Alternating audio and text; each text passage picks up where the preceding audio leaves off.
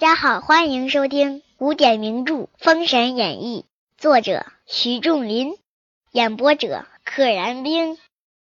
且说黄总兵升帐曰：“谁去见头一阵立功？”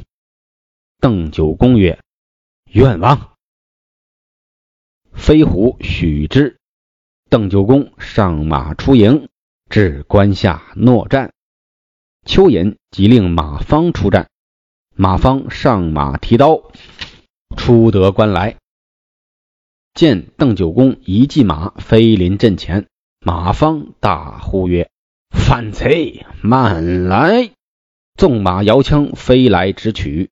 邓九公手中刀急架忙迎，大战有三十回合。邓九公卖个破绽，大喝一声，将马方劈于马下。邓九公砍了首级。仗得胜鼓回营，黄总兵大喜，聚酒相庆。聚，嗯，还是当准备讲。小时候学的古诗：“故人具鸡黍，邀我至田家。绿树村边鹤，青山郭外斜。”那个“聚”就是准备的意思。哎，老朋友准备了鸡肉和这个黍子主食。故人具鸡黍，邀我至田家。哎，说到这儿，咱们拉出去讲一讲这个许仲林写这个打斗的场面，尤其是这种呃两军对垒，他有一个套路，喊一句“慢来”，纵马摇兵器飞来之取，对面呢急驾忙迎，差不多都是这几个词儿来回的用。大战多少个回合？这几句啊是套词，其实用多了之后呢，大家会觉得烦。啊，我读多了之后也觉得这就是个套路嘛。我现在读的非常熟了，扫一眼就知道是个怎么回事其实它可以写的更精彩、更丰富一些，但是呢，也咱也不能过分的要求他，因为许仲林是明朝人，他们受这个套路的成套的东西，呃，思维僵化呢也是在所难免的。第二个呢，所谓当时的小说，不论是三国呀，还是这个水浒。还是《西游记》，还包括这个《金瓶梅》和这个《封神榜》，都是话本小说。也就是说，这书是用来给说书先生给大家讲的。那时候大家都没文化啊，识字的率极低，没几个人认识字，那大家看不了书啊。那同样不认识字，就因为当时的书少，不像现在的这个印刷业，什么都能印出来。所以两相一作用，就识字的人特别少，但是大家呢又对这种精神文化生活有所追求，一般都是话本先生，他们口口相传。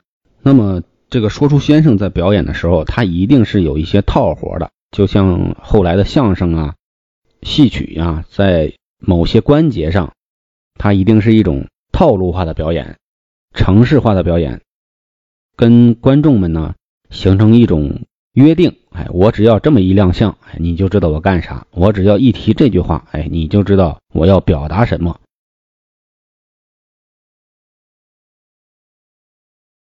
另外还有一个佐证呢，就是这本书里有大量的“且说什么什么干什么什么”，他这个也是在口语讲述故事过程中留下的这个话茬话口。放到文字当中会稍微显得啰嗦一点啊。好，我也啰嗦了这么多了，接着往下来。且说邱寅闻报马方兵败被斩，只气得三尸神暴跳，七窍内生烟。次日，亲自提兵出关。黄飞虎闻报，传令也把大队人马摆出，咱们亮开场子，直接对战。话说邱寅见黄飞虎，大叫：“黄飞虎，误国忘恩，恶贯满盈，必受天诛！老天都要诛杀你！”他们可是老同事，彼此之间肯定认识。黄飞虎笑曰：“今天下会兵，纣王王在旦夕，你等皆无死所。”你会说狠话。我更会说，天下会兵，大家商量好了，四镇大诸侯都要到孟津，把兵汇在一处，这叫天下会兵。纣王亡在旦夕，旦夕之间他就得死。你们这些人呐，皆无死所，就是死无葬身之地。飞虎回顾左右，哪一员战将于吾拿了邱岩？黄天祥应曰：“待吾来擒此贼。”天祥催开战马，摇手中枪，冲杀过来。黄天化牺牲了。那么现在就是黄天祥出战。这壁厢有高贵摇斧接住，副将高贵用斧子过来跟天祥打。来往未及十五合，天祥一枪刺中高贵心窝，高贵翻鞍下马。蚯蚓大呼一声：“不要走，吾来也！”飞来直取天祥。天祥功夫也不赖，黄天祥手中枪急驾忙迎，旁有蚯蚓副将于成、孙宝前来助战。邓九公见此，亦驱马上前，驱赶着马冲上来，两刀砍了二将。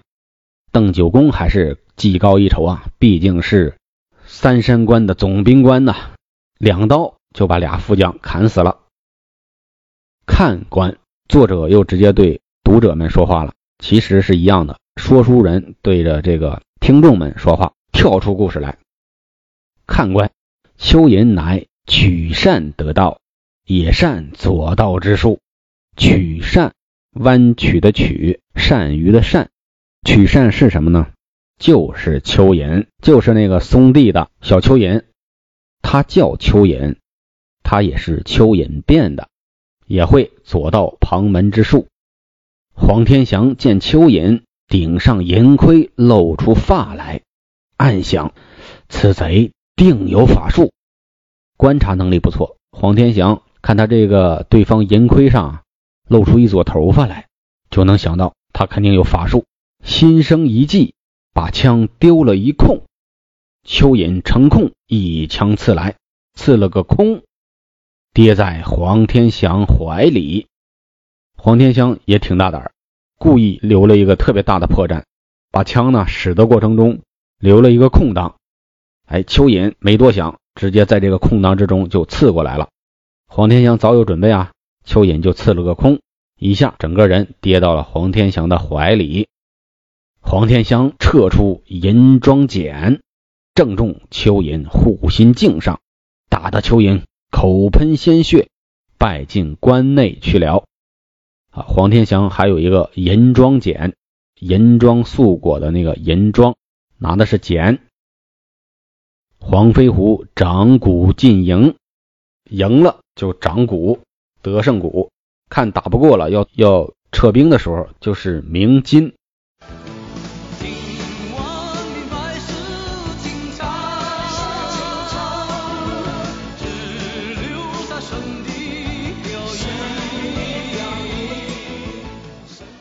且说蚯蚓被这一剪打得吐血不止，忙取丹药。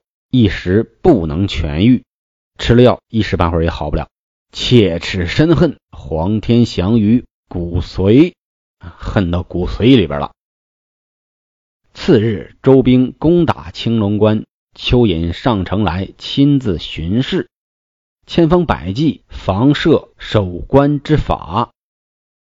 周兵一连攻打三日，不能得下。黄飞虎只得传令，鸣金。收回人马，蚯蚓见周兵退去，也下城来。忽报都梁官陈奇听令，蚯蚓令至殿前，令这个陈奇过来。陈奇打躬曰：“鞠了一躬，说：崔良应己军需，不曾违宪，不知元帅连日胜负如何？啊，我是崔良官，运粮是我的本职。”应济军需，就是为了满足军需，不曾违宪，我不曾违了命令，超了这个时限。这几天听说咱这儿打仗呢，怎么样啊？蚯蚓答曰：“连日与他会战，不意他将佐骁勇。邓九公杀无副官，吾被黄天祥所伤。”陈奇曰：“元帅只管放心，等末将拿来报元帅之恨。”次日，陈奇做火眼金睛兽至周营诺战。火眼金睛兽第三次出现了。郑伦、崇黑虎和这个陈奇都做的火眼金睛兽，看来这是一个没那么少见的神兽。邓九公出营迎战。一剑对阵鼓响，一剑当先。邓九公问曰：“来者何人？”陈奇曰：“吾乃都梁关陈奇是也。你是何人？”邓九公答曰：“吾乃西周东征副将邓九公是也。”蚯蚓闭门不出。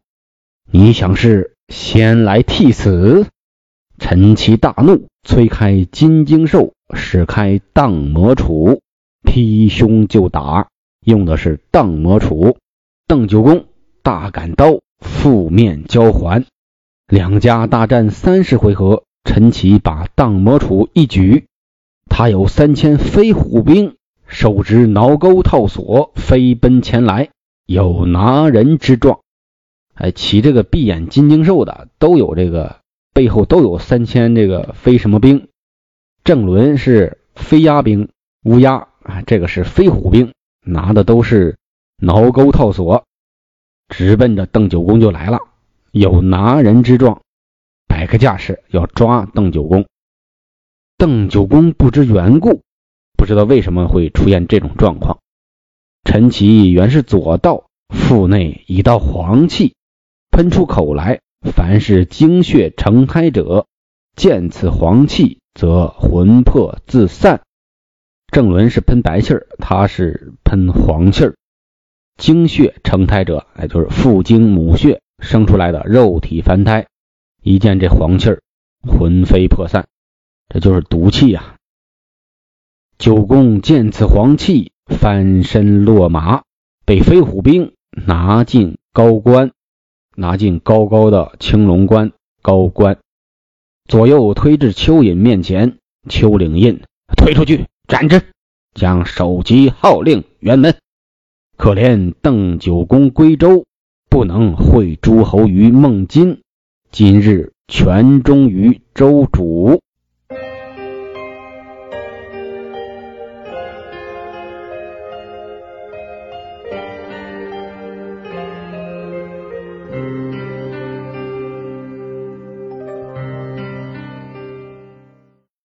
九公就这么死了，非常可惜啊！不能到孟津那儿跟各大诸侯一起相会。今天就全忠周主，意思是将自己一生全部的忠诚，最终都奉献给了周武王。全忠。话说黄飞虎得知邓九公首级被号令辕门，心中甚是伤感。话说邱隐置酒与陈奇贺功。次日，陈奇又领兵至周营诺战，战马报入中军。只见黄天禄、黄天觉、黄天祥应曰：“不孝三人，愿往。”不孝是生肖的肖，这个和不才是一个意思，就是我不争气，一种自谦的说法。在《红楼梦》里边，贾宝玉。号称天下无能第一，古今不孝无双。